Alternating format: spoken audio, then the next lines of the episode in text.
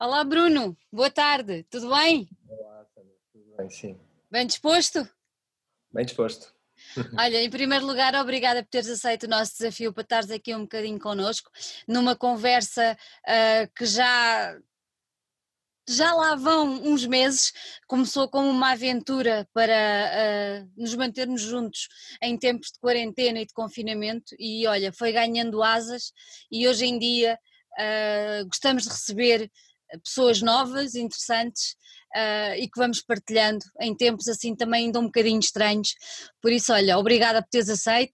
Não, e obrigado eu e parabéns pela iniciativa. Eu acho que é importante neste, sobretudo nestas alturas, as pessoas manterem algum contacto, nem que seja um contacto virtual, portanto. Exato, a ideia, a, ideia, a ideia no início foi, foi logo essa, foi não há concertos, não há festivais, não há nada, não nos podemos encontrar e então pensámos numa maneira de, de podermos estar juntos de alguma maneira, de alguma forma e, e a verdade é que as coisas foram ganhando algum alguma, alguma força e, sim, sim. e, hoje em dia estas conversas confesso que já não vivo sem elas, por isso olha, é muito bom ter-te aqui.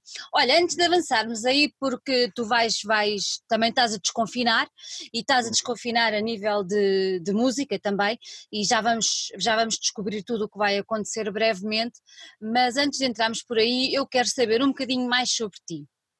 Uh, tu és do Porto ou és eh, de onde? Eu sou do Porto. És do Porto, pronto. Nascido, ah. nascido no, no, centro da cidade mesmo, na Sé. És tripeirinho. Sou tripeirinho, sim. Olha, e diz-me uma coisa, uh, tu hoje em dia consideras-te mais uh, produtor ou músico? Ou ambas as coisas? É uma boa pergunta. Eu hoje em dia considero mais produtor. Porquê? Explica-me lá. Porque, repara, um músico tende a focar sobretudo num instrumento. Uhum. Uh, tendo e eu deixei isso de parte, ou seja, eh, a minha mais-valia, vá lá, uhum. é eu ter um conhecimento alargado uh, a vários instrumentos, ao processo de gravação, uh, ao processo até de mistura, de masterização, tudo o que implica uh, desde o, a ideia inicial até o resultado final, quer seja, hoje em dia é digital, mas pronto, que, que se designa pelo álbum ou pela, uhum. pela canção gravada ou pelo disco, CD, etc. Eu conheço tudo o que é conheço e sei fazer um pouco de tudo o que é necessário nesse processo, mas não sou, uh, não sou um, lá, um expert em nenhuma dessas uh, uhum. categorias. Muitas vezes até em algumas questões eu trabalho diretamente com essas pessoas. Isso é o que um produtor faz. Um produtor tem uma visão alargada do processo. Então agora vamos andar um bocadinho para trás. Estavas-me a falar aí de, de instrumentos e tudo mais. Tu tocas exatamente o quê?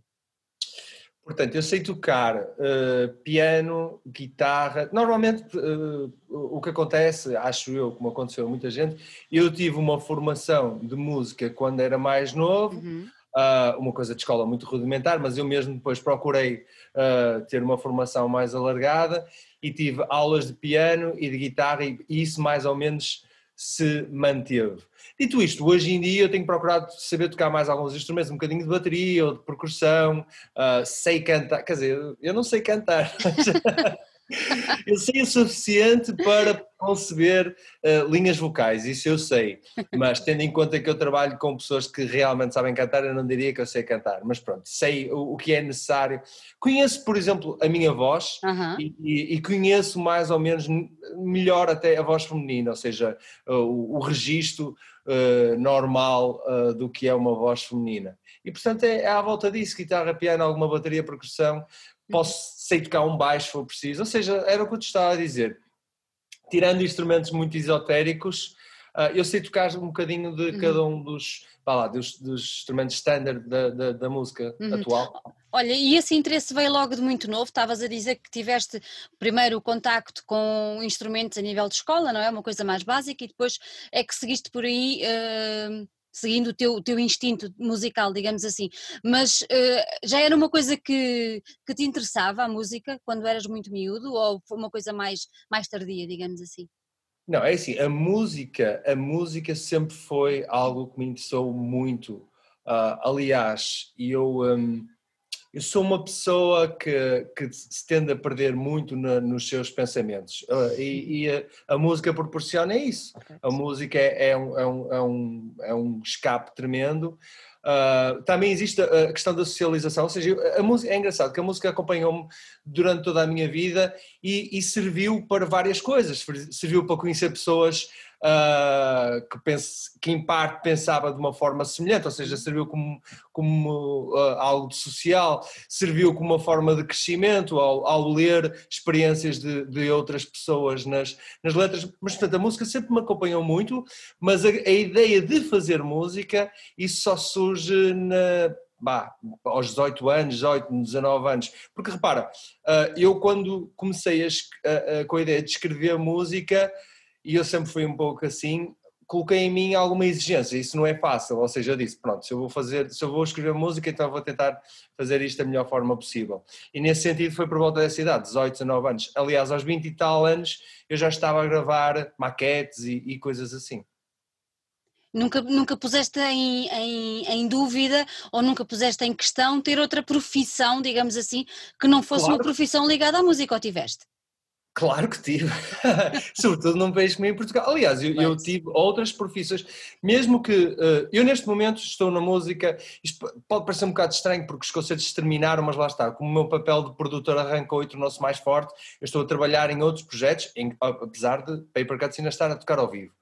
Uh, mas no, nos últimos nos últimos tempos eu tenho dedicado à música de uma forma profissional a, a, a 100%. 100%. Mas repara, eu, eu, a minha formação tanto, tanto é claro que eu tive dúvidas que a minha formação é, é em termos universitários, é, é informática. Eu sou, tem tudo uh, a ver.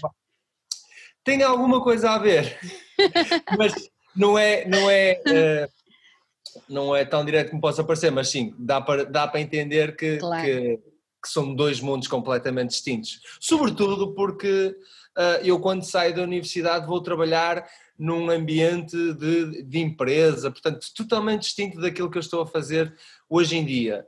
Uh, dei aulas uh, e, e, mesmo durante a universidade eu apaixonei por, por outras coisas e pensei, por exemplo, eu tenho, tenho ainda um enorme gosto por psicologia, se uhum. fiquei na dúvida se seguia algo nesse sentido, e essas coisas, porque é que eu há um bocado disse, tem alguma coisa a ver a informática ou mesmo a psicologia com o que eu estou a fazer, eh, ah, porque esses elementos ainda estão presentes na, na música de Papercuts. O gosto pela tecnologia fez com que eu explorasse algumas coisas ah, na música.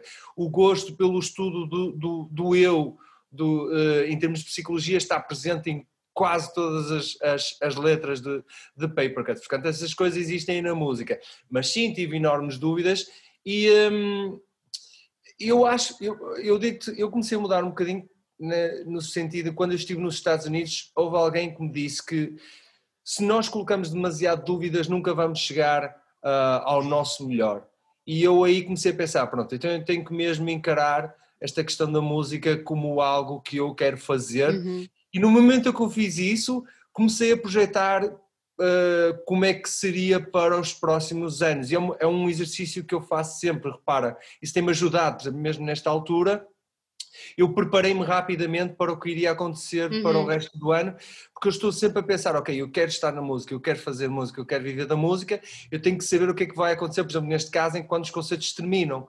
Uh, posso dizer até que eu até tinha um plano antes de, de, de, desta, deste período que estamos a viver, que já implicava o que é que eu ia fazer nos próximos dois, três anos, que eu quero me tornar, lá está, cada vez mais produtor, trabalhar uhum. com cinema. Portanto, eu passei de uma fase em que não acreditava que pudesse ser música, a outra em que basicamente estou a projetar a minha vida ao longo prazo como músico. Como músico ou como produtor, vá lá. Músico no termos, porque música é um termo uh, uh, geral que se, uhum. que se, usa muito em Portugal, não só para o instrumentista, mas para a pessoa que vive da música, mas se formos a ser mais específicos, como produtor, sim, como produtor musical. Olha, e tu lembras do primeiro disco que tiveste?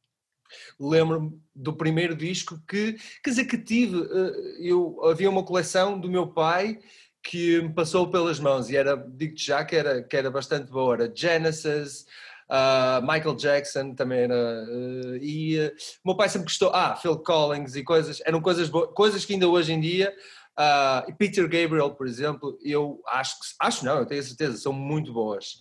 Uh, era um produto da pop da altura e do rock progressivo, uhum. e o meu pai uh, gosta de Super Trump e coisas assim, ele sempre gostou um bocado desse estilo de música. Agora, os primeiros que eu comprei, uh, os primeiros que eu comprei, eu penso que eu estava a ver a, a MTV, Uhum. mas já na, na fase que a MTV começa a perder importância e, eh, e deu um. eh, ainda hoje em dia acho algo. É, é bom olhar para trás e ver as coisas que gostamos e dizemos, pronto, podia ter sido pior. Não me. Claramente. Eh, porque às vezes uma pessoa olha para algumas das escolhas do passado e põe em causa tipo, o que é que nós estávamos a pensar. Mas eh, era um unplug de Alice in Chains e era um, era um EP e, eh, e aquilo misturava um bocadinho de, de blues com soul. Portanto, o cantor é muito expressivo, que, que entretanto suicidou-se. e, Uhum. Portanto, tinha esse, eu sei que as pessoas ah, gostam, eh, o- o- pelo que eu entendo, o, desses, desses concertos acústicos, que era uma coisa que até não me dizia nada. Eu sei que as pessoas falam muito do, do, do, desse, do de Nirvana, por Do exemplo, Nirvana. que é muito conhecido. Ah, E eu, por exemplo, acho que este é o melhor de todos, é mesmo numa fase em que o vocalista está, está num precipício quase, e eu, eu senti aquilo tudo, achei, achei bastante forte e pesado, e pronto, e comprei, e era um EP, ah, e está-me a faltar o nome, mas pronto, é um EP do, do, do- que deu origem a esse, a esse concerto, ah, e eu gostava de me lembrar do nome, mas pronto. É, Olha, muita- é muitos álbuns, muita É, é muita coisa. E fala- falando em concertos, tu eras um, eras um, um adolescente ou um jovem que gostava de ir a concertos? Era uma coisa que te dava prazer? Sim, eu, eu acho que é assim, eu acho, isto pode parecer um bocado estranho, mas hum, há pessoas, claramente eu tenho conhecido uh, ma- mais pessoas uh, ao longo do, do- do meu percurso, tenho conhecido pessoas que gostam mais de, de- de ir a concertos do que eu. Eu gosto da experiência de concerto, mas eu sempre gostei uh, da ideia de nem, nem é só ficar em casa, mas por exemplo, uh, colocares uns headphones e Uhum. andares. A, a melhor imagem que eu tenho minha uh, de coisas que eu gostava era de andar pelo Porto, sei lá, pós-aulas ou algo nesse sentido, com os headphones, com o mundo um bocado a acontecer e com aquela banda sonora na minha cabeça. E eu, isso ainda são coisas que eu gosto de fazer hoje em dia, ah, quando posso. E, eh, mas a experiência de concerto, sim, eu gostava. Eu acho que a experiência de concerto, e isso até é um problema, ou seja, os concertos têm uma coisa incrível que é, são um momento de socialização e de juntar as pessoas. Esse- essa sua grande força é neste momento algo eh, contrário à sua existência, o que é um absurdo se formos pensar, mas é os tempos que estamos a viver. E eu lembro-me de ser uma experiência de estar com amigos, sair, ir conhecer, por exemplo, na altura havia muitas bandas a virem tocar, estrangeiras a virem tocar ao Porto, mas também havia desde coisas como metal, hip hop no Porto a acontecer e eh, os concertos normalmente tinham muita, muita adesão e, eh, e sim, sim, sim, era algo que eu, que eu me lembro com, com, com gosto, sim. E alguma vez pensaste, quando, tiveste no, quando estavas no público, que um dia vou estar ali daquele lado ou não te Nunca, passava nunca pela cabeça? Não, não, nunca tive, nunca tive essa atitude. Aliás, ah, lá está. Ah, eu, mesmo quando começo a escrever música, isto demora muito até conceber a ideia de que me ia tornar um músico ao vivo, porque ah, inicialmente eu pensei eu vou ser alguém mais de estúdio, Uhum. uh, de trabalhar até com. Lá está, a questão da música ela é muito polivalente, dá para fazer muita coisa. Eu, eu cheguei a pensar, se calhar vou trabalhar no. no- e fiz isso. Fiz isso, no, por exemplo, no Porto, a trabalhar com estúdios em termos de multimédia. Um, a ideia de música ao vivo é uma coisa que chega muito tarde. E eu tenho que ser sincero, se as pessoas, as pessoas percebem que eu, eu gosto de tocar, mas mesmo em termos de conceitos de paper cuts, claramente a vocalista, acho eu, gosta, gosta muito mais de ser um músico ao vivo do que propriamente eu. Eu gosto, mas considero a parte ao vivo ah, ah, um, um bocado, uma parte, Uma parte. ou do grupo, do projeto, mas ah, não, nunca pensei eu quero ser um músico ao vivo, propriamente dito, não. Mas, faz, mas é importante, faz parte Claro. e temos, e temos que fazer eh, porque lá está, as pessoas têm, eh, eu falo com algumas pessoas e elas têm uma ideia romantizada do que é música, Hum. eh, mesmo em termos de um concerto, repara, se calhar o engraçado era eu olhar para o músico ao vivo e dizer, ok, eu quero ser isto, e nesse próprio dia ele mostrar, mas olha, mas para isto acontecer, todo o dia basicamente foi passado a viajar, a montar coisas, a fazer isto, a fazer aquilo, e aí sim eu poderia ter uma perspectiva. Exatamente. É, porque a, a, ideia de música ao vivo é romantizada no ponto em que nós, o público tem essa. E ainda bem que assim é, quer dizer que, que a produção, que a máquina funciona para esconder as partes menos, menos boas, mas a verdade é que aquele espaço no palco é, é provavelmente a, a, a mais pequena mais parte pequena. De tudo o que aconteceu. E tu, tu sabes saber isso, tu claramente sabes uh, como é que se monta um espetáculo e, uh, e, portanto, sim, o que é ser música ao vivo? É o resto de todo aquele dia ou é só aquela pequena parte em que estás a tocar os temas? É o todo, é o na todo. realidade é o todo. E gostas de estar em estúdio? Gostas do processo de criação em estúdio? Essa é a minha, essa é, é a tua o parte, meu, não é? O meu preferido, sim. É, é a minha praia, como se diz. Uh, sim, repara, a, a, coisa que mais me fascina é a capacidade que todos nós temos, uh, no sentido de, de, poder ter um processo uh, que é criativo, mas depois tem que ser organizado, mas tu poderes ter uma ideia e essa ideia concretizar-se em algo real. Eu sempre achei isso fascinante e no caso da música, os caminhos são, são, são muito. Uh, uh, não, são, não é um caminho direto, uhum. uh, há ali muitas curvas até chegar ao resultado final. E às vezes a ideia que tu tens ela cresce e, e, e transforma-se de formas que tu até nem estavas à nem espera. Nem estavas à espera, exatamente. Não.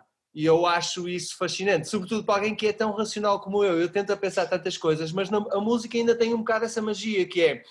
É impossível nós predeterminarmos o resultado. Aliás, se assim fosse, as editoras criavam músicos ou claro. as grandes as grandes empresas criavam pessoas para ter estes resultados. Não é possível. É por isso, é por isso que se tem que estar atento uh, às pequenas que se tornam depois grandes vozes que vão surgindo na música, porque há algo ali de, de por agora de indeterminado e, é, e é essa magia que, magia. que, que, eu sinto uh, num estúdio. Há outros que sentem, por exemplo, mais, eh, como estávamos a falar, ao vivo. Uhum. A magia de, por exemplo, de, de, de, de banda, de, projeto que se transforma um bocado. Eu sinto sobretudo isso no papel de, estúdio. Aliás, ainda mais, eh, agora tem tido a, a mais-valia, eu acho isso interessante, poder gravar em várias partes do mundo. E isso uhum. então ainda, é, ainda é mais fascinante. Olha, tu tiveste uh, algumas bandas antes de criar a Purple Cuts, não foi? Eu tive bandas que sim, e apenas uma delas uh, uh, se tornou algo um pouco mais sério. E foi fundamental, porque foi um processo de, de aprendizagem. A banda chamava-se Oxygen, Oxygen. Uhum. e editamos uh, uma maquete e depois um álbum. E a coisa mais fascinante foi que embora isto já é um dado adquirido muitas vezes hoje em dia, que é, ok, as, as bandas não precisam de grandes estúdios, uhum. não precisam de, de, de, repara que há um, não se falava assim há muitos anos atrás, as pessoas tinham a ideia que precisavam sempre de um outro para poder chegar a um álbum. E nós, lá está, através da questão do, da informática, do computador, na altura, eu e um rapaz, que era o Nuno, Nuno Maciel, decidimos uh, gravar e produzir, misturar, fazer tudo, uh, fazer tudo uh, numa garagem. e, é, e é na mesma garagem. montamos computadores, tentamos aprender qual, qual, era o software na altura, de coisas como hum, a parte mais técnica da uhum. gravação, uhum. a função de uma mesa de mistura, amplificação, tudo isso, microfones e conseguimos fazer o conseguimos fazer o, o, seguinte que é algo que eu estava a dizer algo que as bandas dão por garantido que é a própria banda gravar misturar e até masterizar e criar um álbum tudo feito uh, tudo feito por nós e isso foi de uma enorme aprendizagem claro. para para para o meu uh, futuro uh, aliás posso dizer que uma das coisas que eu hoje em dia sinto algum orgulho que é e isso na música às vezes as pessoas têm que distinguir vê-se muitas marcas a dizer às pessoas comprem isto, comprem aquilo, e eu também sinto isso. Repara, há marcas, há, há material de música que eu, que eu gosto muito, como é óbvio. Mas uma das coisas que eu, por exemplo, sinto-me bastante uh, orgulho é eu consigo fazer uh, desde pá, uma música, uh, claramente se for uma coisa mais experimental, mas até uma música se for pop, uma coisa cristalina, com uma boa produção, eu consigo fazer com um portátil e uns headphones. Isso Quer dizer, isso só é possível, não é só questão da tecnologia, só é possível por causa destes anos todos em que eu vim confiança em mim mesmo. A experiência que foste adquirindo. Sim, é, é isso, foi. E, eh, ou seja, eu gosto muito de ir a um estudo e, fiz, e faço isso para os álbuns e ter acesso a, a outro tipo de material, às uhum. vezes até bem esotérico, bem caro, mas se for necessário, eu com um portátil e com uma placa de som, claramente, e com, com os headphones, ou seja, com a coisa mais rudimentar, eu consigo ter um projeto uh, da ideia até ao fim. E, um, porque eu quis realmente abraçar e sempre tive essa ideia a, noção de que uh, eu consigo fazer as coisas sem depender uh, de, um, de um outro. E Isso dá-te dá uma liberdade criativa muito maior. Dá uma liberdade criativa muito maior e, e lá está, isto até vai ao pormenor de, de escolhas, uh, escolhas em termos de, da forma como eu trabalho com as editoras. Uhum os trabalhos de Papercut são todos licenciados, eles não são donos dos masters, que era uma coisa que o Prince estava a tentar educar as pessoas vai, há 10 anos atrás, a dizer nunca deixem as editoras ficarem com os vossos masters.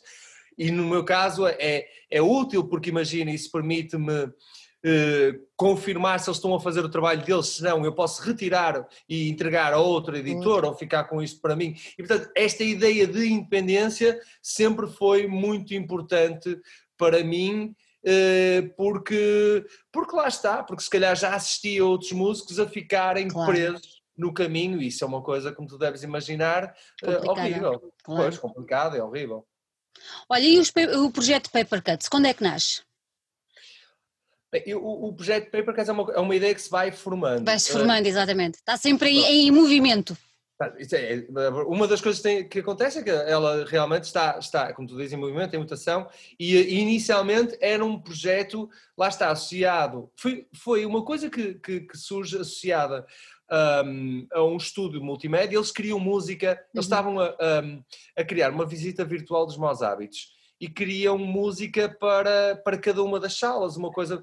E eu na altura tinha a minha banda, estava a trabalhar com, uh, com algum do material que eu necessitava para poder fazer esta, este género de música um bocadinho mais ambiental e como eu gostei de trabalhar, uh, lá está, estar, não trabalhar sozinho, porque eu acabo sempre de trabalhar com outras pessoas, mas de ter a visão do global, do, do, do projeto em termos de música, como eu gostei disso, uh, avanço para a ideia do que viria a ser Papercuts. E Papercuts, na realidade, uh, com, começa mesmo em 2015. Aí sim torna-se um projeto, o meu projeto principal, e torna-se um projeto a sério, com edições, já com a ideia de que de que iria tocar ao vivo, porque uhum. até lá foi tudo uma, uma, uma, experimentação. E felizmente, aquilo que tu estavas a dizer, embora é sempre preciso algum cuidado, eu nunca pus de parte a ideia do projeto se poder uh, reinventar.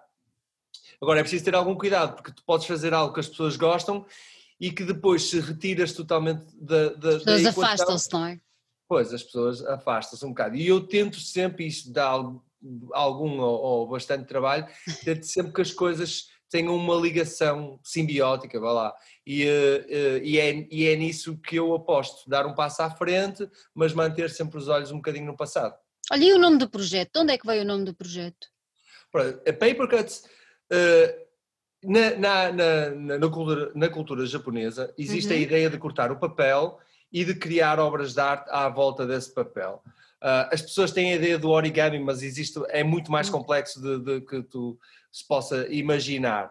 E uh, inicialmente as pessoas diziam que eu tinha uh, muito cuidado, e, e, eu trabalhava muito na, na altura com, com pré-gravações e com loops e com coisas já, já feitas, porque era, era sobretudo música de uma base uh, eletrónica, isso veio, veio a mudar, uh, e as pessoas, ah, um trabalho de, de, de, de, de cozer ou de, de, cortar e cozer bem minucioso, notava-se que eu tinha algum cuidado com essas questões, e eu lembrei-me dessa, dessa, dessa arte de associar a imagem do cuidado do corte com o que eu estava a fazer na música. E depois nós temos uma designer que trabalha connosco desde o início, que é a Susana, que se lembrou dos dois pontos. E os dois pontos têm sido a maior dor de cabeça Imagino. de todo sempre. De todo sempre. Que é engraçado, porque hoje em dia tu vês muitos projetos que vão buscar caracteres esquisitos e eu espero que algumas coisas tenham resolvidas para eles. Mas nós tivemos, porque nós queríamos que a designer teve a, a, ideia que eu acho que é muito boa de que o nome fosse próprio, ou seja, não, com os dois pontos o nome acaba só por ser nosso. Bem, mas foi uma dor de cabeça. Primeiro aparecia um emoji a pôr a língua de fora, depois ninguém se lembrava de pôr os dois pontos, depois era uma confusão, tipo, às vezes as coisas não, os tags não funcionavam. Bem, foi, é, ainda continua ainda a ser, continua. Nós, ainda continua nós muitas vezes por exemplo, nós fomos nada contra, mas é, nós já nos rimos disto, mas pronto. Ainda agora nós fomos tocar a Arcos Valas vezes, vamos a passar pelo cartaz e dizemos, pronto, esqueceram-se novamente Esqueceram-se dos pontos. faz parte. Faz parte, faz parte. Olha, vocês nessa altura uh, participaram na, na, na, nos novos talentos de FNAC. Achas que foi importante, essa, achas que foi importante essa, essa, essa participação? O facto do Henrique vos ter ido buscar e vos ter posto nessa coletânea desse ano, de alguma maneira ajudou o projeto a, a ganhar asas ou não? Sim, sim, foi muito importante, claro que sim. No, um, repara que eu, eu acho que hum, e eu tenho dito isto, e acho que esta altura serviu para perceber que todos nós temos um papel muito importante na música. Tu tens um papel importante a mostrar, a, a, a mostrar com o teu trabalho, a mostrar os projetos às, às, às, às pessoas que estão interessadas e que confiam no, no, no, nas tuas escolhas, ou no teu gosto, ou na tua forma de comunicar. A mesma coisa acontece com o Henrique. O Henrique está a escolher bandas, as pessoas confiam no gosto dele, e eu acho isto muito importante, a ideia de, de curador também e automaticamente vão se mostrar mais interessadas pelo, pelo projeto. Uma coisa engraçada foi que eh, o álbum é editado por uma editora no, no, no, Canadá. E eu achei que Portugal ia ser sempre uma coisa de, de, de, de, pôr um bocado à parte, porque nós chegamos a mandar algumas demos para, uhum. para editoras cá em Portugal, mas logo no início conseguimos perceber que nem havia uh, editoras apropriadas àquilo que nós estávamos a fazer. O Novos Talentos FNAC vem também provar que se calhar nós até não, até temos algum lugar aqui, depois a, a música acabou por passar em algumas rádios e as pessoas gostavam. É, é, é, aquilo é uma, é uma glitch-trónica, ou seja, é uma música com alguns ruídos que, que as pessoas consideravam estranho, não estavam habituados. Existe, já existia o EDM, por exemplo, no, em, em, Inglaterra. Uhum. Uh, alguém como a Afex Twin, por exemplo, que, que, está, que, está, a tornar aos poucos um nome um bocadinho mais familiar, mas um, na altura aquilo que nós fazíamos, associado a canções, uma série de uns shows um bocadinho mais esquisitos, as pessoas faziam-lhes confusão. E, a, e essa compilação, ou o fato de, ter, de nos ter incluído, mostra que não, se calhar há algum espaço.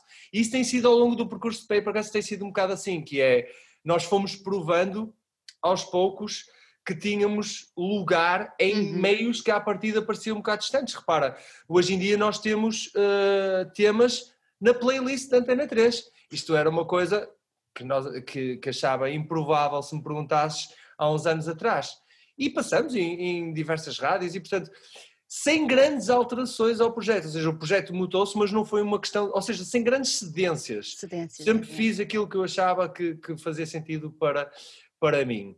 Uh, mas o importante é sempre que por detrás estejam outras pessoas, uhum. outros curadores que te, uh, em, certa forma, em certa forma, apoiem também ou te ou te empurrem num uhum. determinado esforço. Mas, exatamente, exatamente. Olha, há bocadinho falávamos por causa da, da história de cantares ou não cantares, falávamos de que tu gostas mais das vozes femininas e tu tiveste, que eu me lembro, tiveste a Melissa e tiveste a Catarina como, como vozes uh, uhum de frente, digamos assim, de, de, do projeto. E agora, uhum. neste último álbum, voltas a ter, voltas a ter mais, mais, mais duas vozes femininas, se não estou em erro. Sim, uh, sim, nunca, nunca, nunca, imaginaste ter uma voz masculina uh, a cantar músicas de, de, de Papercut?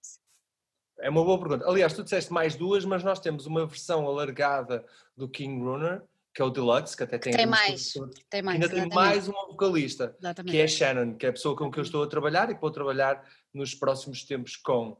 Um, em relação à voz masculina, é assim, eu, a minha voz de eleição é claramente a voz feminina. feminina. Eu sou mais esquisito com as vozes masculinas, ou seja, não ponho de parte trabalhar. Há uma, há uma pequena, há uma pequena não, há uma maquete de Paper Cuts que tem, tem uma voz, mas quer dizer, tem a minha voz, mas também tem a voz de um outro cantor. E, um, e não ponho de parte, mas eu sou bastante esquisito com, lá está como estava a dizer, com a voz masculina, no sentido em que tem que ser mesmo algo especial. E eu Diferente. vejo isso mais Sim, exato.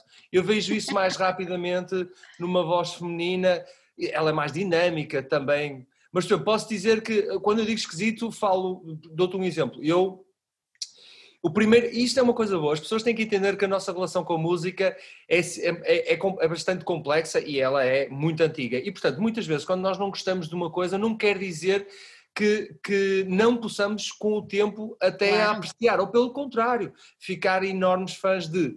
Uh, é preciso descortinar, porque a música é uma linguagem, portanto, é a mesma coisa que nós tivemos em contato com alguém que fala uma língua estrangeira. É preciso perceber.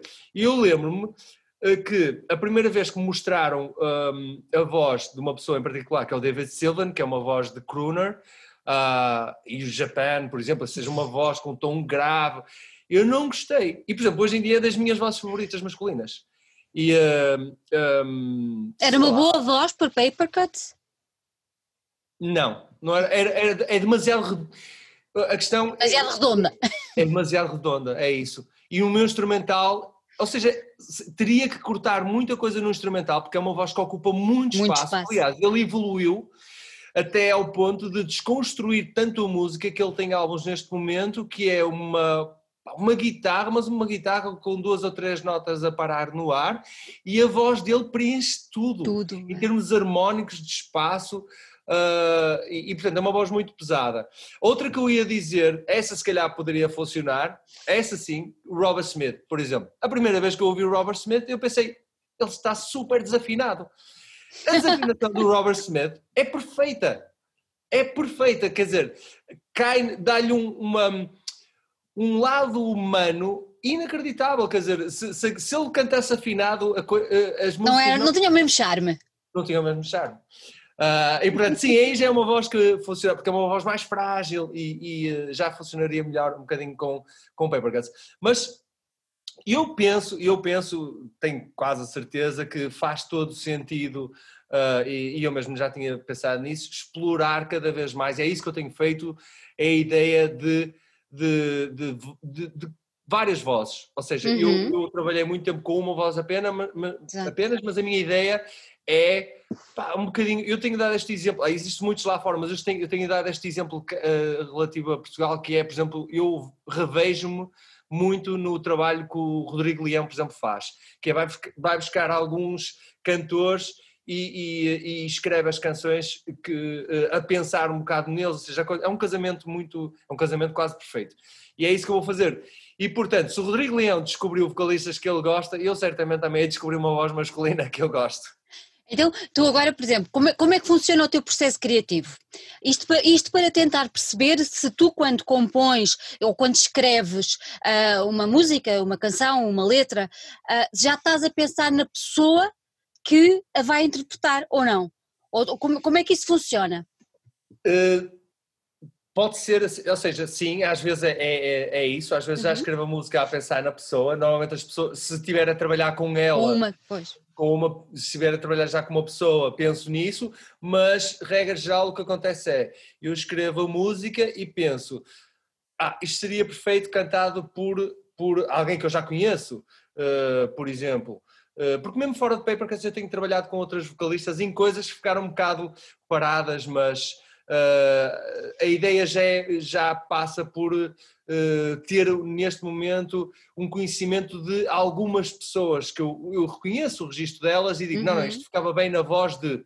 E vai ser sempre assim um bocado no futuro para, para paper cuts. Nunca vai ser uma, uma, uma, salgalhada nos álbuns, vai haver três ou quatro pessoas que eu convido e depois é preciso estudar a questão ao vivo. Mas sim, a ideia é a, a, a música, começa na música e depois uh, estende-se à pessoa. Mas repara, uma vive da outra, portanto eu depois tenho que voltar atrás e, e, mudar algumas coisas na música. E é normal, tu podes escrever um tema e tu tens de ter em atenção a tacitura, ou seja, o registro da própria vocalista. E às vezes tu escreves e tu já sabes, ah, eu sei que, por exemplo, a Catarina fica bem neste registro ou nesta nota, mas, por exemplo, a Shannon tem uma voz mais grave, eu tenho que baixar um bocado o registro.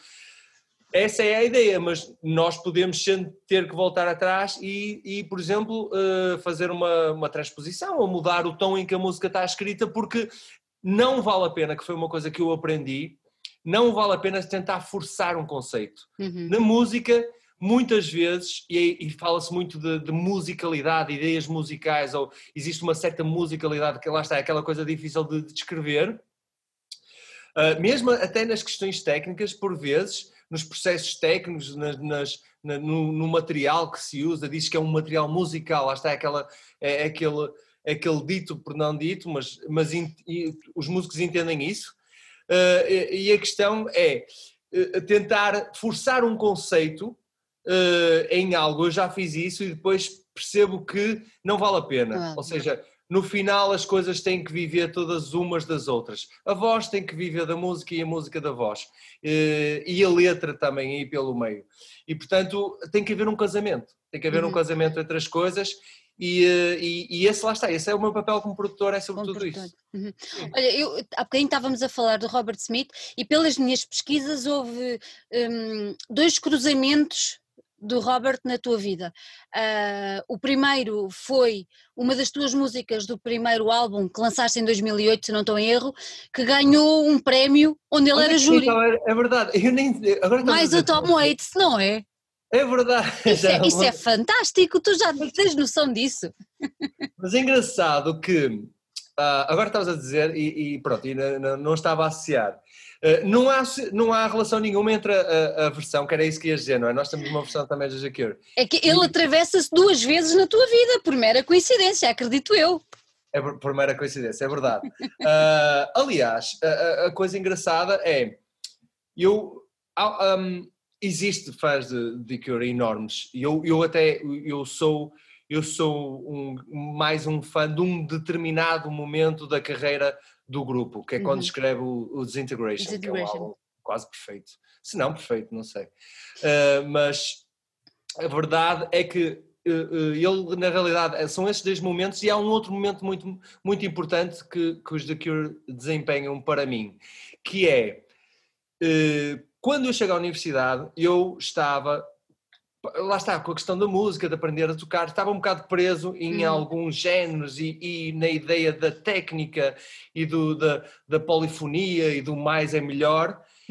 E, e, eu tinha um amigo meu que, e assim, que era, que, que é o Alex, que era um enorme uh, fã dos The Cure. E, uh, e custou-me um bocadinho a, a, a entrar, e uh, quando comecei a gostar, foi daqueles primeiros choques que eu tive que, parei, tu consegues escrever uma música incrível, com uma linha de baixo simples, com uma voz que parecia desafinada, com, com um teclado, com, uma, com, com, com um ritmo, um backbeat, uma coisa tão simples. E esta música fala mais e diz mais coisas do que a minha que tem 300 notas. E, portanto, nesse sentido foi muito importante. A questão do prémio, sim, as pessoas perguntam a, a, a ideia dos prémios, de que é que serve. Uhum. Muitos deles foram submetidos pela, pela, foram as editoras que tinham interesse nisso e eu, e eu acho que faz sentido. Claro. O prémio tem uma coisa muito importante, esse prémio em particular e outros que nós tivemos serve para dar confiança no que o grupo está a fazer, sobretudo em termos internacionais. Repara, o projeto começa num quarto. É difícil pensar que hoje em dia nós estamos a tocar no Japão. Para tu fazeres essa ponte, é preciso uma enorme confiança. Eh, é um bravado tremendo e neste momento eu tenho algum, tem que se conter também uh, o entusiasmo, porque há muita gente neste mundo a fazer música, mas tem que se ganhar alguma confiança. Claro. E esses prémios serviram para isso, sobretudo em termos internacionais. A questão da cover é muito simples. Eu trabalhei com um produtor, outro fã enorme dos The Cure, que é o Chris Cody. Um, e quando estávamos, a, uh, quando estávamos em Nova York a trabalhar no, no, no The Blur Between Us, eu falei-lhe um bocado, estávamos a falar das letras e ele disse-me que as letras que me fazia lembrar muito os Integration. Eu na altura eu conhecia pai, uma ou duas músicas do álbum e uh, aproveitei e uh, foi, foi uma espécie de uma chama para, para me entregar esse trabalho. E pronto, e, e apaixonei-me totalmente e, e, pela carreira dos daqui no geral, mas o, o Disintegration em particular ao ponto de fazer o, uma cover. E, e Paper Cuts não tem esse, nunca teve essa ideia de covers. E todas aquelas que nós fizemos são tributos. É uma uhum. forma de eu dizer, aliás, estamos a falar de David Sylvian, nós fizemos, eu fiz uma, uma cover instrumental, mais instrumental, The Forbidden Colors, que é Uhum. com o Richie Sakamoto. Ah, temos uma cover dos The Cure, ou seja, é, nossa, é a minha forma de dizer eu acho que vocês têm que conhecer isto e, eh, e, e, e nós estamos a introduzir-vos, é, eh, por exemplo, a esta música segundo esta interpretação. Pronto, é um bocado assim que nós estamos a fazer, é criar uma ponte, mas a ponte é de tributo, sobretudo. Uhum. Sentes, é alguma, de- se- sentes alguma responsabilidade ah, quando fazes esses, essas covers? Claro, então fazer, fazeres uma cover. Repara, eu- lembro-me que os comentários, hum, por exemplo, nas redes sociais, alguns comentários eram, eram do género. Eu normalmente detesto todas as covers dos The Cure, mas a vossa até passa. E eu, pronto, alguma coisa de jeito, então. Os fãs dos The Cure são, são muito. Ainda hoje em dia, ainda há cerca de duas semanas, nós recebemos um pedido de um grupo de fãs, acho eu, do México, para, ah, para escrever, ou seja, uma, uma, uma mensagem de porque é que fizemos a cover e o que é que nos levou e o que é que achamos dos The Cure. Eles têm fãs incríveis, inacreditáveis. E, ah, e, ah, nesse sentido, sim, é preciso cuidado para fazer uma cover, sobretudo quando a queres expor. E pior, imagina, nós depois ainda fizemos um videoclipe e ainda tivemos a tentação de pintar a cara. Foi, nós levamos a coisa ao extremo, nós sempre, pronto. Se é para ser insultados, então é 100%, vá lá.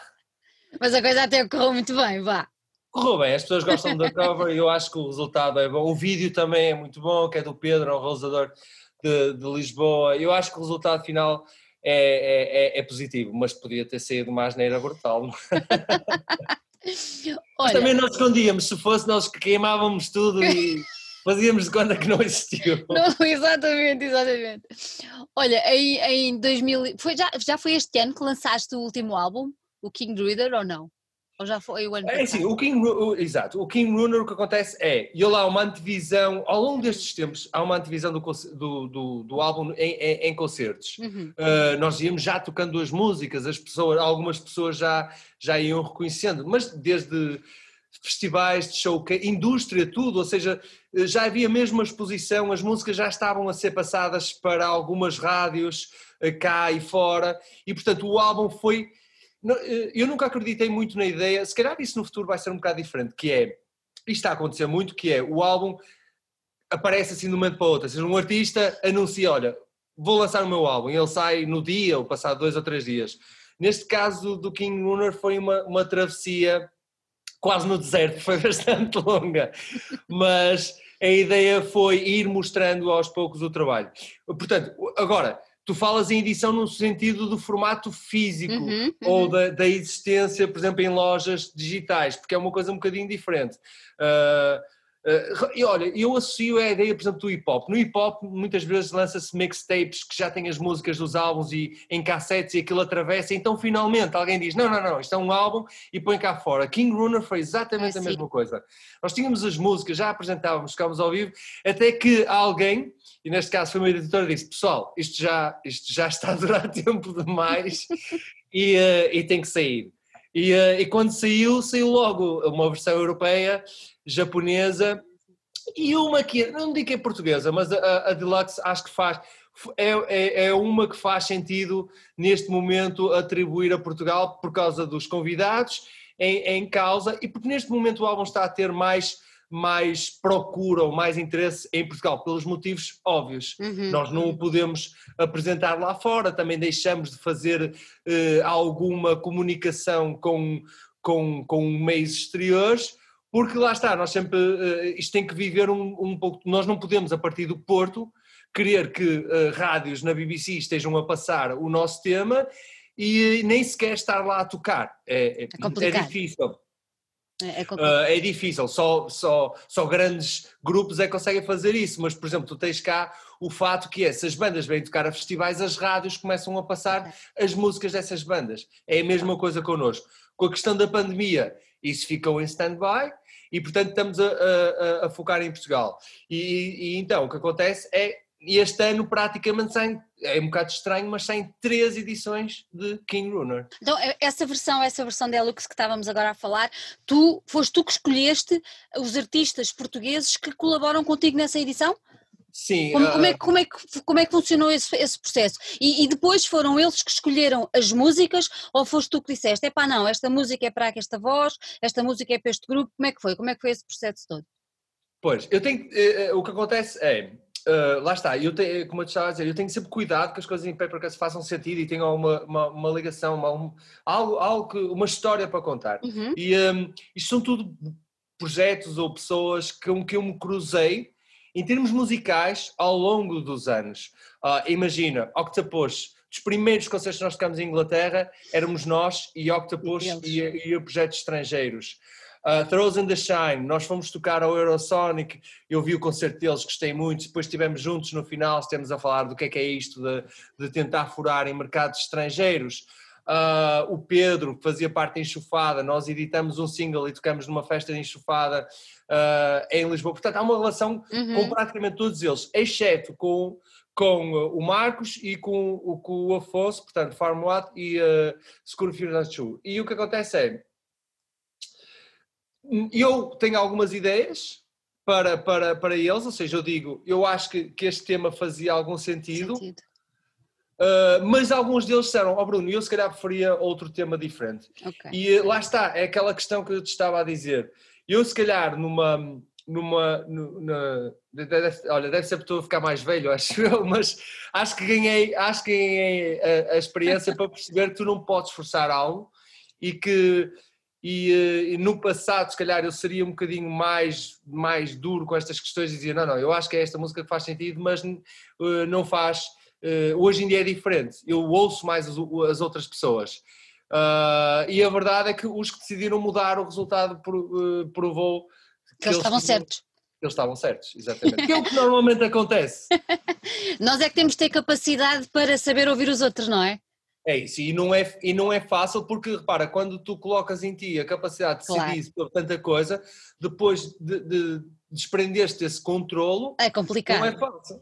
Claro. E, eh, e, portanto, mas sim, sim, sim, acho que, que, cada vez mais eu entendo que, sobretudo quando trabalhamos com pessoas com, com talento, acho que faz todo o sentido ouvi-las e deixar que elas tomem decisões, claro. Uhum. Olha, voltando ao álbum, eu vou-lhe chamar o álbum puro, foi o que deu origem a todas uhum. as outras versões. Uh, há bocadinho estávamos a falar e tu gravaste este álbum em três ou quatro cidades. Uh, Nova York, explica Portanto, lá um Porto, bocadinho. Porto, Nova York, na, realidade são quatro, Porto, Nova York, uh, Hamburgo e, uh, e Tóquio. Achas que há um, o facto de teres gravado em cidades uh, tão diferentes, porque entre elas acabam por ser cidades muito diferentes, com características também elas diferentes, influenciou de alguma maneira o resultado final do disco ou não? Há, há duas questões. Hum. Uh, primeiro é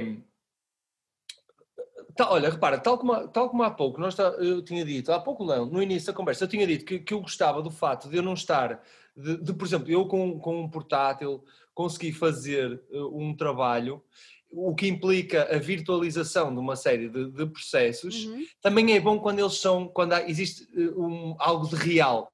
Ou seja, a, a possibilidade de poder estar com os vocalistas nessas cidades eu acho que, que é, é uma característica humana que passa para as músicas. De que forma eu não te posso dizer, mas sim, mas, mas dá alguma eh, dá alguma, algum peso ao uhum. processo do, do, do, do, álbum, ao processo de gravação do álbum. Um, agora, existe depois também uma, uma outra questão que é uh, o facto de eu estar nesses lugares e eu, eu consegui, por exemplo, perceber o que é ser a realidade eh, musical para essas pessoas. E também isso é algo que eu interiorizo. Uh, mas se tu me perguntas, isto podia ser feito à, à, à distância e, e, o álbum vivia na mesma de, de, dessa sonoridade que, que, faz, dá a entender uma, uma certa globalidade que ele, que ele tem mais do que uma geografia dentro de si, sim, era possível. Uh, mas é como a publicidade, mas não era a mesma coisa, pronto. Olha, se eu te pedisse para caracterizar o som deste, deste trabalho, como é que tu o caracterizarias?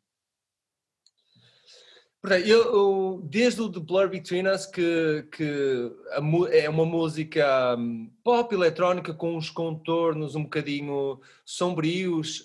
Um, é a psicologia, vem a psicologia.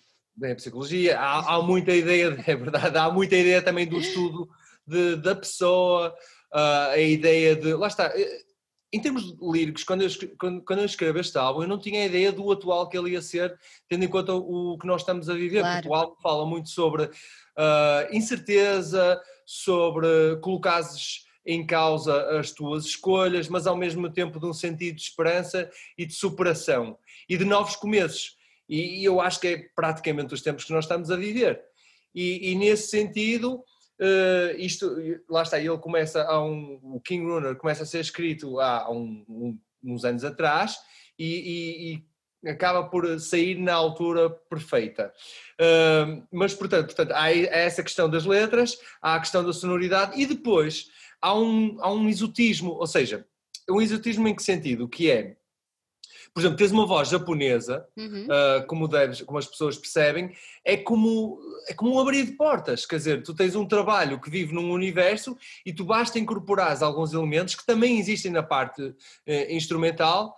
Uh, basta incorporar alguns elementos que, que, que lá está, é como se a, se a planície do, que o álbum tenta descrever se aumentasse ou duplicasse, por exemplo, nós vamos buscar a ideia de, o, de, de coro uh, inspirado no, numa folk, uh, numa tradição oral, nós também a temos, mas africana, sobretudo uhum, nas raízes uhum. uh, africanas. Portanto, todos esses pequenos elementos dão-lhe um ar de, de, de exotismo. Tu há bocadinho agora, estava-me a lembrar, tu há bocadinho afloraste aí o The Blair Between Us, que é de 2012, estou errada?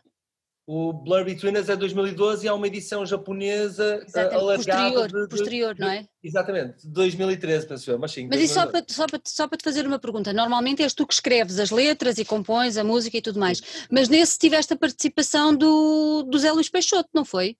Tive a participação do Zé Luís Peixoto e já no anterior eu tinha tido um outro escritor do, Conta. Do, que era o Tiago, ele é, ele é responsável, era, não sei se ainda existe, mas é, é, é responsável por uma revista que é a revista Bíblia. Ele trabalha também, uh, olha, foi, olha, foi o, as, das primeiras pessoas que eu me lembro de, de, hum, montar um concerto de Dead Combo, portanto ele está, eh, faz parte de um meio e eu acho, e, e nota-se isso também no, no trabalho de Dead Combo, eu acho que há ali uma, um meio em Lisboa muito forte em termos de, de literatura. Uhum. E, um, e depois, eu também tenho isso, sempre tive um bocado isso, sempre tive o, o, o gosto. Olha, eu digo, eu digo, uma coisa, eu, eu posso estar errado, mas eh, isto estende-se a todo o trabalho que falaste no, no, na questão do The Blur Between Us, mas mesmo no, no King Runner, Houve uma altura que eu pensava trabalhar com o Walter, mas não aconteceu. Mas eu espero que isso possa. O Walter Ugumai. Espero que isso possa acontecer. Mas, por exemplo, há uma, uma, uma, um tema que se chama Become Nothing, que é inspirado no Pessoa, no Fernando Pessoa, uh, na, na, no sentido em que eu acho que ela é uma personagem enigmática e, uh, e portanto, eu, era isso que eu, que eu ia dizer, eu acho que, eu não sei se nós somos muito bons a fazer música, Pá, claramente somos bons em coisas como o futebol, mas eu acho que em termos de escrita nós devemos ser dos melhores. Somos muito bons. Dos melhores do mundo. Nós temos escritores incríveis. Oh, e, e mesmo, ainda por cima, mesmo os novos. Mesmo pessoas como o Walter, como o Peixoto. Eu, eu, eu tenho o cuidado de, de ler um bocadinho, uh, uh, tanto seja trabalho nacional, depois estes livros acabam por ser, traduzidos e, claro. e se tornam internacionais, não é? São muito maiores do que o país em que nascem. Uh, mas eu conheço autores estrangeiros e conheço, uh, por exemplo, ainda, ainda, no outro dia estava a pensar que um, um, um fala-se de um, de um Kerouac, por exemplo, de, uh, o Pessoa podia ter, podia ter uma, uma, um, uma, um fan base, ou seja, pessoas a gostarem dele tão grande como alguns escritores enormes estrangeiros, só que simplesmente vem de um país pequeno, mas, mas em termos de qualidade de escrita está para vir alguém que que prove que nós não estamos ao nível dos melhores. E portanto, eu sou influenciado e, e também admiro muito uh, uhum. uh, estas personagens, ou seja, tanto admiro a personagem do músico como também a ideia dos, dos escritores, porque eles lá está, são pessoas que vivem muito na cabeça deles mesmo. E eu acho isso uma coisa uh, pá, uh, fascinante. É fascinante, exatamente, exatamente. Olha, 2019 andaste muito na estrada, não foi? Andaste para aí com grandes turnés. Sim, 2019 foi desde digressões, um, tocamos, por exemplo, tivemos coisas incríveis, tocamos pela primeira vez na Islândia, uhum. uh, voltamos aos Estados Unidos, uh, sim, foram muitos concertos, tocamos em Portugal também, uh, mas sim, a ideia, do, a ideia do grupo, aliás, nós para este ano tínhamos pensado... É isso que eu te ia perguntar, como é que estava, como é que estava planeado 2020? Então repara, para tu teres noção, logo no início do ano nós íamos ter uma digressão na Ásia, portanto não, não, era começar, não era tipo começar devagarinho, era logo, era logo fazer a coisa e portanto e, e essa teve que ser cortada uh, uh, em, em, dois pedaços e só podemos só fizemos a, a, parte do Japão. Em termos de datas europeias, nós pelo menos já, já tínhamos um mês de quase datas sem qualquer tipo de, de dias off.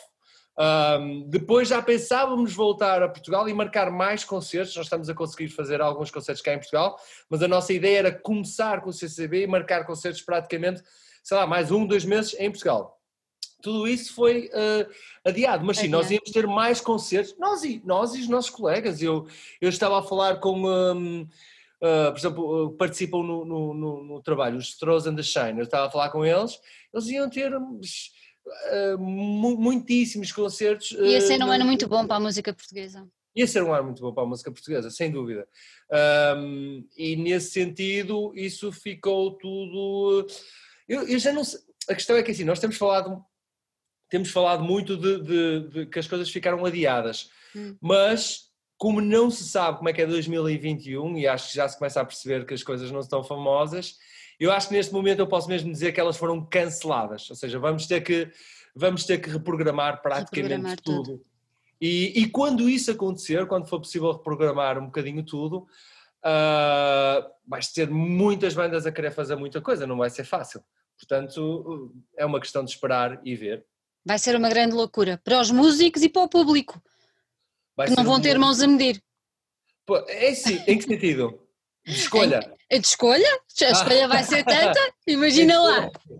Em escolha, em vontade, sim, eu. eu ah, repara, eu acho que. Eh, sei lá, imagina, nós dois vamos poder presenciar isto, agora parece um bocado distante, mas no dia, imagina o dia eu até estou com um bocado de receio, porque no dia em que disserem, olha, vocês estão livres para poder assistir os concertos à vontade, vai ser, oh, uma, oh, vai oh, ser uma loucura, vai, vai, vai, ser uma loucura total. Porque... Eu acho que o pessoal cá em casa não vem dormir a casa durante uma semana, vamos andar a correr as capelinhas todas. Pois, porque, porque e, e, e, os portugueses nisso então são um exemplo, que é, nós adoramos, eh, olha, festivais, por exemplo, e, e eu acho que, que neste momento uh, se tem que projetar que as coisas vão acontecer, mas aos, aos, aos poucos. Aos, aos bocadinhos. Poucos. E um desses bocadinhos, o primeiro bocadinho pós-confinamento, vai acontecer contigo no próximo dia 24 no CCB não é? Aqui em Lisboa. 26, 26. 26, 26, 26. Sim. 26, que ninguém se engana, é dia 26 não, do CCB. Não, não, não, não.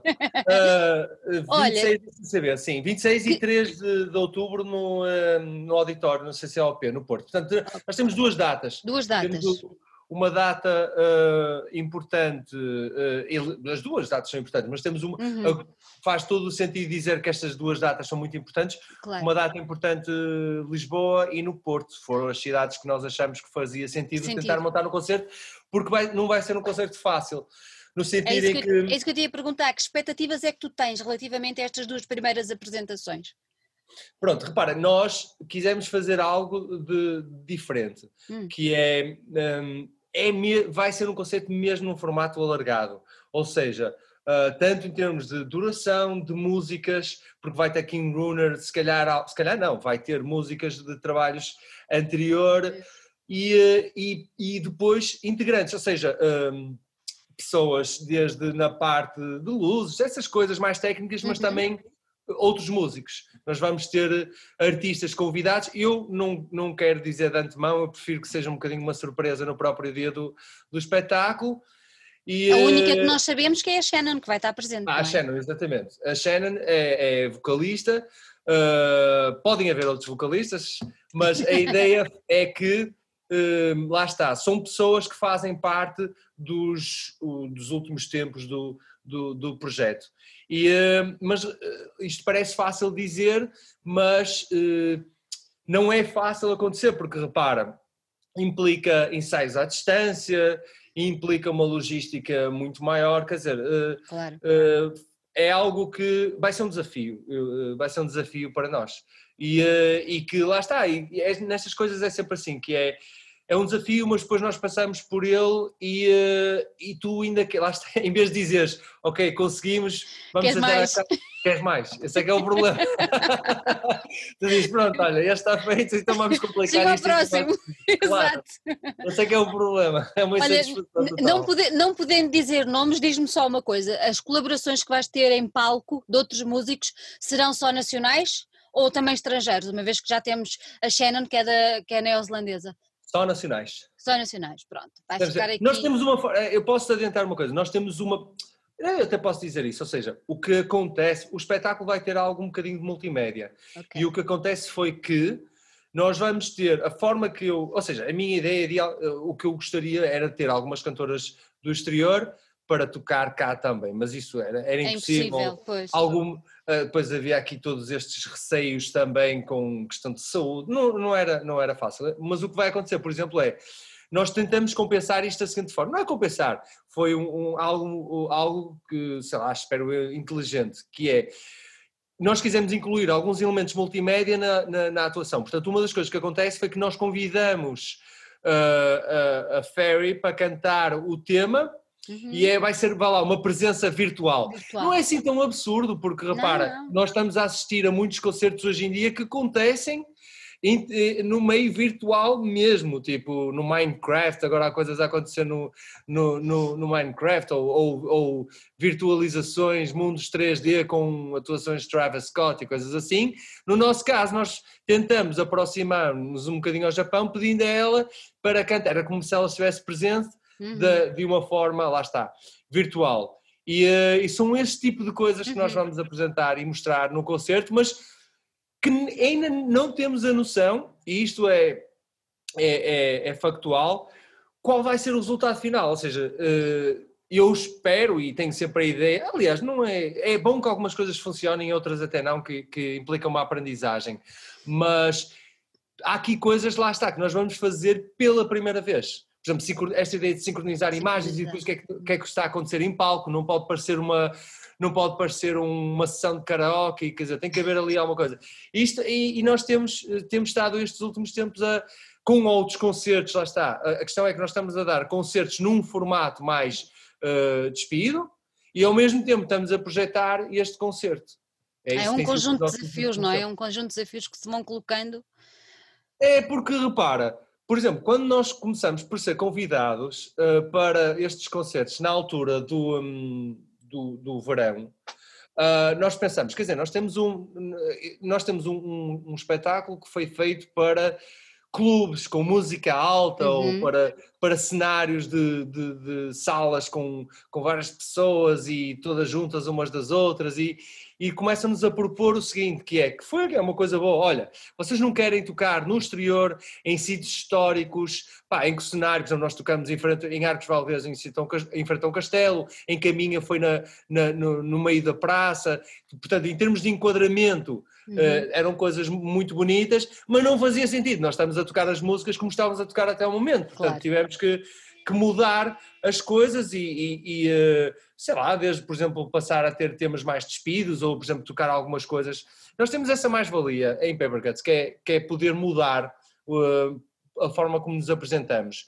E agora, vamos juntar as duas coisas, que é, portanto, nos auditórios, nestes auditórios, tanto no CCB como no Porto, tu não tens aí ainda a ideia de clube, de tudo, uhum. de, tudo uh, de pé, uh, a assistir, já tens mais um bocado esta noção do concerto, mas vamos misturar os dois meios, portanto, uma, algumas coisas um bocadinho mais despidas e depois... Uh, e depois aquilo que nós estávamos, por exemplo, a tocar nas digressões no, no, no ano passado. Mais próximo do que eram as digressões no ano passado. Olha, antes de irmos embora, queria-te fazer uma pergunta que vem no seguimento desta das digressões. Vocês já tocaram, tu especialmente, uma vez que as vocalistas vão mudando, uh, no mundo inteiro, não é? Estados Unidos, Japão, uhum. Islândia, que inveja, pronto, essas coisas todas. Um, qual foi o sítio ou qual foi o concerto que te deixou as melhores memórias? Ah, olha, primeiro tem que, só uma coisa, tenho que dizer que é engraçado que quando tu dizes que vamos terminar a conversa, é quase no ponto certo, porque não sei se foste reparando, a luz está a diminuir cada vez mais do meu lado. Tem tudo a ver com o King Runner, isto é, é, é para espaços escuros. Mas, mas começamos com luz total e agora vai escurecendo. Eu acho que é um pormenor engraçado. Tu não, tu tens uma luz perfeita. Tu estás, tu estás equipada, tu és uma pro. Eu claramente não sei o que é que eu estou a fazer. Mas, mas pronto, olha, eu sei lá, tenho, tenho algumas imagens, uh, toquei um, toquei, na, na, Islândia foi, foi, foi bastante especial. Olha, eu digo-te uma, uh, das minhas preferidas, eu toquei no, uh, num festival que se chama Further Future e foi no deserto Mojave, uh, em Vegas. E pá, era, era terreno sagrado, ao nosso lado, praticamente. Eles tiveram que pedir uma licença para uma das partes para utilizar. Pá, um palco, uma coisa enorme, mas todo aberto, conseguias ver os cenários, vias as montanhas. Uh, e esse foi. Depois, ainda por cima, a, a história engraçada nesse que eu já tinha contado é que ele era tão bem montado em termos de aliás, eram as mesmas pessoas, era uma parte daquela estrutura que fazia eventos no Burning Man. Portanto, eram pessoas que estão habituadas a, a, a situações muito de. Lá está, de, de total ar livre, uhum. mas ao mesmo tempo com coisas muito, muito técnicas e tudo muito bem montado. Mas uma, uma, algo que acontece aí é super engraçado. Aquilo era tão, tão, tão natureza que nós tivemos uma tempestade elétrica a meio do festival e aquilo foi tipo ver meninos assustados, meninos e meninas todos assustados a correr para dentro do, dos camarins. E uh, surreal, quer dizer, é, os, nós vias os relâmpagos a, a, e depois ainda por cima a equipa, lá está a ver da experiência deles do Burning Man, totalmente calmos a falar a, a, a falar nos intercomunicadores, a dizerem Hey, uh, it seems like we're going through a electric storm. Ah, uma, uma naturalidade. Eu, esta gente está toda maluca da cabeça, nós vamos morrer aqui no, no deserto índio, mas pronto, tudo bem. Correu bem e, uh, e sim, esse foi, pá, foi uma coisa incrível. Mas oh, eu já gostei de tocar em outras coisas, são sinais diferentes. Yeah. Uh, Paredes Cor, eu gostei muito de tocar por causa, de, por causa do público. E eh, é assim, cada, cada sítio, até pequenos espaços, cada sítio tem algo sempre de, de diferente e, e, e, de especial. Até porque eu não aceito qualquer coisa. Eu se vir que, que não faz sentido e já tivemos propostas de coisas que não faziam qualquer sentido para nós, eu digo não. Portanto, é. à partida, os conceitos que nós demos e vamos dando são coisas pá, boas. E tanto lá está, tanto gosto de e gosto muito de tocar cá em Portugal, dessas uh, questões como pá, parte técnica, parte, parte do público, como por exemplo tocar no Japão. São experiências diferentes, mas são, são ambas muito positivas. Olha, Bruno, muito obrigada por ter estado aqui connosco. Gostei imenso de estar a falar contigo. Obrigado, eu. Desejo-te as maiores das sortes agora para o, para o desconfinamento musical ao vivo. que, corra, que corra tudo muitíssimo bem. Uh, vai dando notícias, nós por nós, pelo nosso lado, vamos estar aqui sempre a seguir bem pertinho. Sim, vocês já tinham, é, a verdade é que ao longo dos anos vocês já tinham dado destaque ao, ao projeto e, e, eu agradeço. E era como, como eu estava, como estávamos a falar, eu acho que nesta altura é importante tentarmos chegar às pessoas, é nós chegamos através, através dos concertos, vocês chegam através de coisas como estas e pronto. É, e é um momento perfeito para o fade out total negro, que é que eu acho que vai acontecer. E, eh, e pronto, Sandra, tudo bom Olha, para ti. Um grande Obrigado. beijinho. Um beijinho.